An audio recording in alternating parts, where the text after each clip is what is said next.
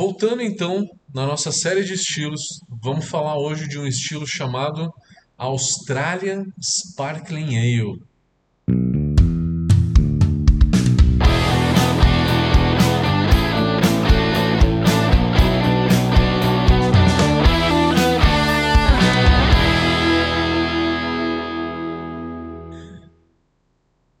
Vamos entender um, esse estilo que é um estilo que pouca gente produz, muita pouca gente produz, também não toma muito, né? E é um estilo que não tem uma repercussão mundial tão grande assim.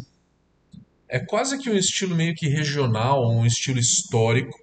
Então, falando um pouquinho de história, né? Começando a entender como é que esse estilo surgiu. Ele surgiu em 1862, aonde que a Coopers produziu, né, a Sparkling Ale. É lógico que eles não chamam de Austrália, né, não tem sentido. Chamam apenas de Sparkling Ale. E a receita lá atrás, ela era diferente. Ela, ela era, ah, de alguma forma, um pouco mais escura. Usava até um pouco mais de malte torrado. Então, historicamente, essa cerveja ela podia ter uma coloração um pouquinho mais escura, uma coloração um pouco marrom. Algumas cervejarias fizeram uma cerveja um pouco mais escura, mas de um tempo para cá acabou mudando muito isso e acabou é, se tornando uma cerveja mais clara, uma cerveja mais clara, uma cerveja é, de mais fácil drinkability que, o, que de um tempo para cá ela acabou se tornando é, uma cerveja sem muita importância, mas lá, há 150 anos atrás, essa cerveja ela tinha uma importância, por quê? Vamos entender como é que era a Austrália, a cerveja na Austrália, nessa época em que esse estilo surgiu. 1840, 1850. O mundo vivia as cervejas inglesas nessa época. Era o auge das cervejarias de Burton-on-Trent, que foi a principal capital cervejeira do mundo. É uma cidade no meio da Inglaterra onde que tem uma água extremamente dura, com muito calcário, então dá, dá muito cálcio na água e muito sulfato. O cálcio ele é para processo e o sulfato ele realça o amargor. Então se fazia muita IPA, muita Pale Ale na época. Dizem que é um dos locais onde surgiu a IPA. Foi é, da cidade de Burton-on-Trent. Foram um dos primeiros a fazer. E essas cervejas elas eram realmente exportadas para os Estados Unidos e para a Austrália. Ela era muito exportada nessa época. Estamos falando do século XIX, 1840, 1850 até 1900 e alguma coisinha, um pouquinho antes das guerras, né? É, você tinha o auge todo da cidade Burton-on-Trent, que era a capital cervejeira do mundo. E essa cerveja, então, ela ia para a Austrália, chegava lá a Pale Ale e chegava a IPA. A Pale Ale já era uma cerveja mais lupulada, e a IPA também mais lupulada ainda, né? porque se adicionava mais lúpulo, aquela história toda das viagens às Índias. E aí os australianos eles queriam uma versão mais light, mais session.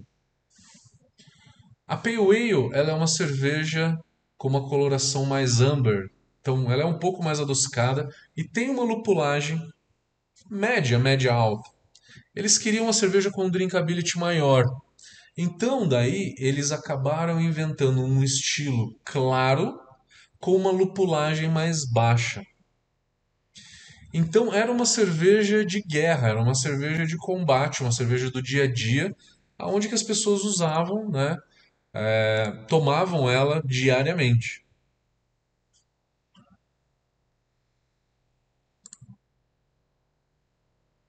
Então, é, vamos falar das características da cerveja. Ela de álcool, ela tem de 4,5% a 6% de álcool. Na mesma gradação alcoólica da Pale Ale, mais ou menos, né? Pale Ale tem por volta de 5,5%. Então, essa cerveja ela tinha basicamente a mesma gradação alcoólica, de 5 a 5,5 na média, era a graduação alcoólica. É lógico que a cor era mais clara. A cor em SRM é de 4 a 7, 4 a 7 SRM de cor.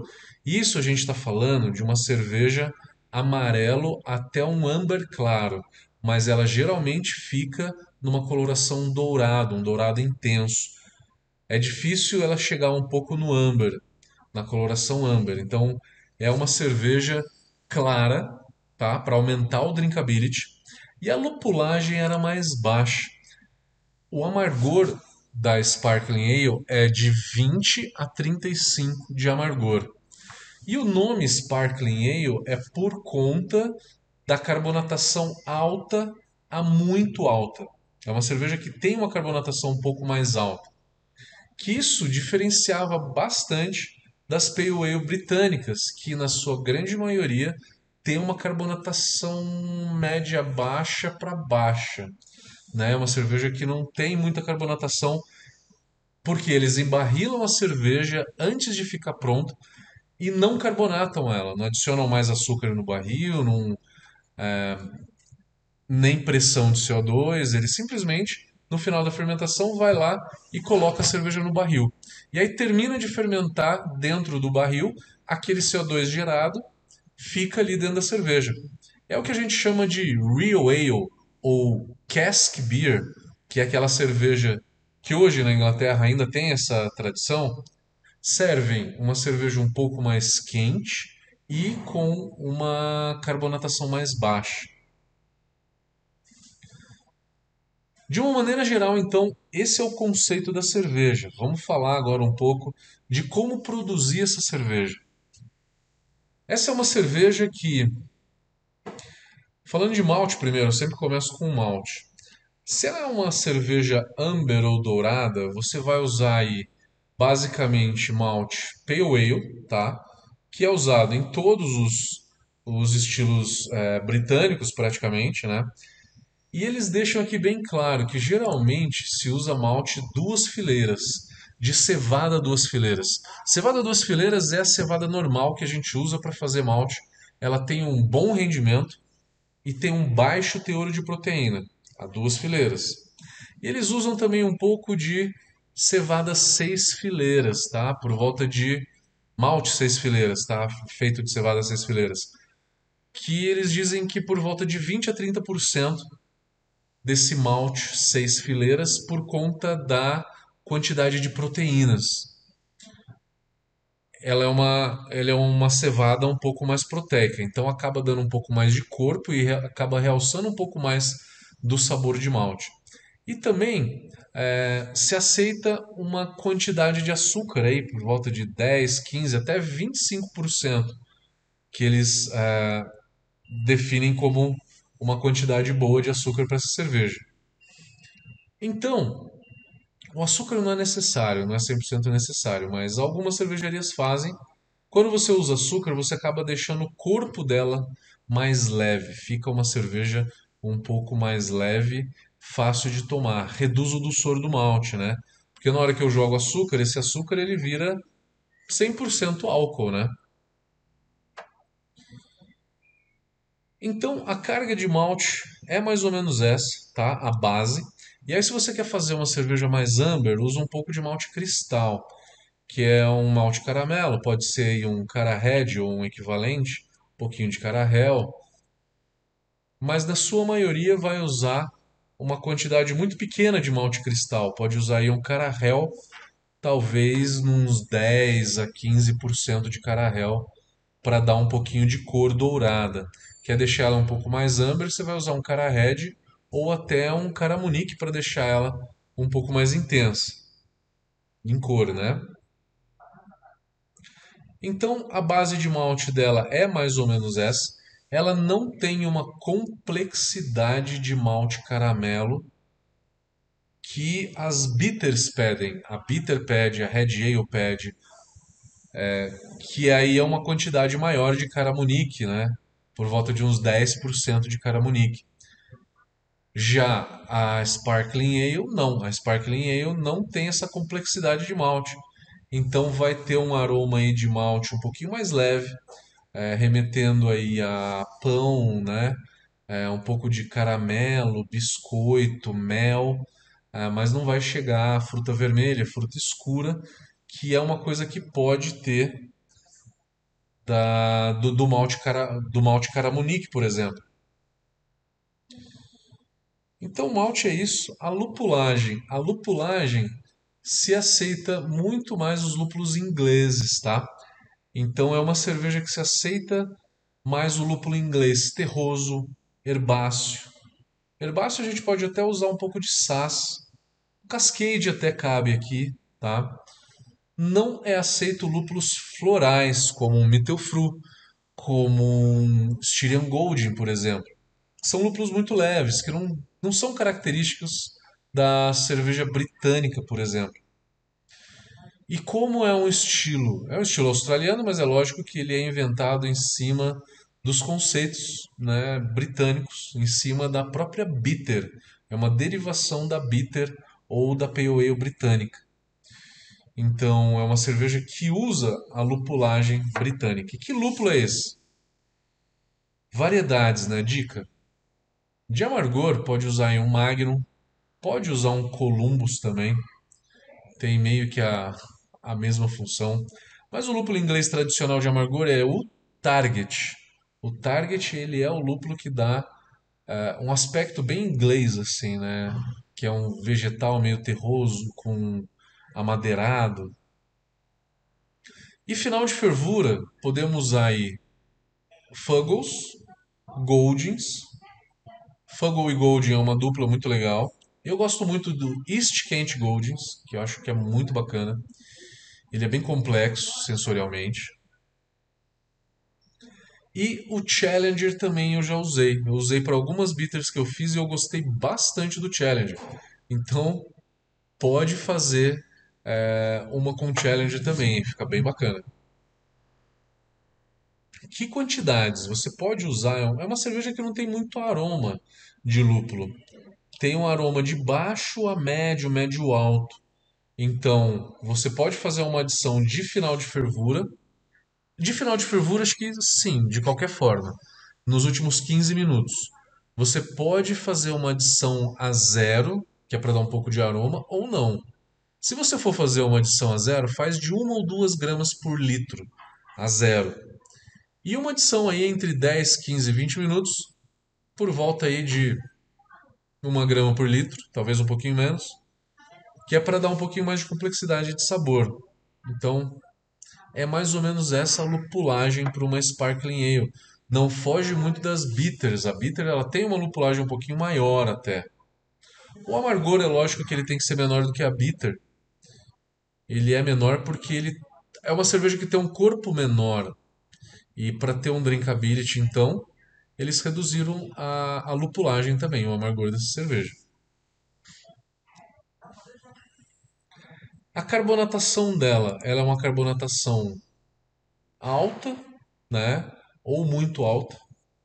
Então não tem aquela carbonatação baixa das cervejas inglesas.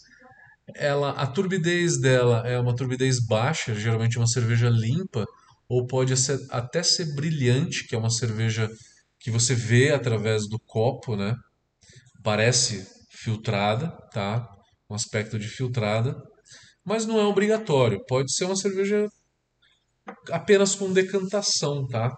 Os ingleses eles usam muito centrífuga. A centrífuga acaba deixando a cerveja com um aspecto bem interessante, bem limpa também.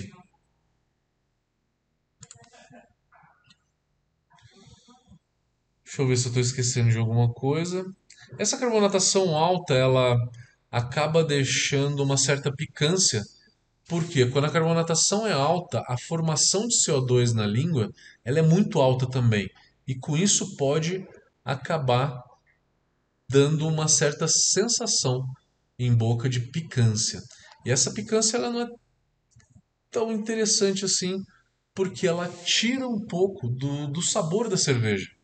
E também limpa o palato, né? O excesso de CO2 acaba limpando o palato, deixando a cerveja um pouco mais leve, né, reduzindo o dulçor é, do malte, o amargor do lúpulo. Então, a carbonatação tem um pouco dessa finalidade, tá? Que é deixar a cerveja mais leve, aumentar o drinkability. Só que como a carbonatação um pouco mais alta, acaba dando um pouco de picância. Isso é uma coisa normal dessa cerveja. Não falei de água. A água para essa cerveja, como é uma cerveja que o equilíbrio, eu sempre falo disso, porque o BJCP também sempre fala, e é um parâmetro muito interessante para vocês terem na hora de fazer a cerveja. O equilíbrio entre malte e lúpulo. Nessa cerveja eles dizem que o equilíbrio entre malte e lúpulo ele pode ser igual ou pode ser ligeiramente mais lupulada. Tá? Nunca mais maltada, nunca mais maltada. Então ela é uma cerveja levemente lupulada, que puxa um pouquinho mais para o lúpulo. Falando de fermentação, aqui é muito importante também. É uma cerveja que tem um frutado leve até um frutado médio, médio alto. Usando leveduras inglesas, tá? Não vai usar levedura belga aqui de maneira alguma. A levedura inglesa vai dar um, um aroma de pera, né, pêssego, é, melão, alguma coisa do tipo. Eles dizem aqui que o aroma de banana, que é típico de Weiss e de belga, não é desejável num estilo desse. É muito mais esse outro aroma de, é, de pera, pêssego, tá? E para fermentar essa cerveja, não precisa fermentar numa temperatura tão alta quanto as belgas, por volta de 26 graus. Você pode fermentar aí por volta de 20 e 22 graus Aí o X da questão vai ser a escolha da levedura. Leveduras inglesas você tem leveduras neutras com frutado médio, que é uma London Ale. Uma neutra é um Nottingham um S05. O S05 ele tem um leve frutado. E ele tem esse frutado justamente de pera, pera e pêssego. Eu, particularmente, não acho tão interessante assim. É, não gosto tanto do frutado do S05. Eu prefiro uma levedura mais neutra, como a Nottingham, ou uma levedura com um frutado mais equilibrado, mais saboroso, que é a London Ale. A London Ale para mim é muito melhor. S04 é muito frutada para os padrões ingleses, dando aromas aí de fruta escura, fruta vermelha. A Windsor da Lallemand também é uma levedura com é, um certo frutado, um frutado médio, médio alto também é interessante, tá? Deixa eu ver se eu esqueci alguma coisa.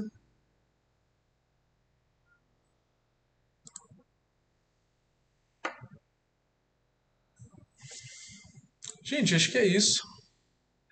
Quero ouvir de vocês. Alguém já fez uma Australian Sparkling Ale? Escreva aqui pra gente nos comentários.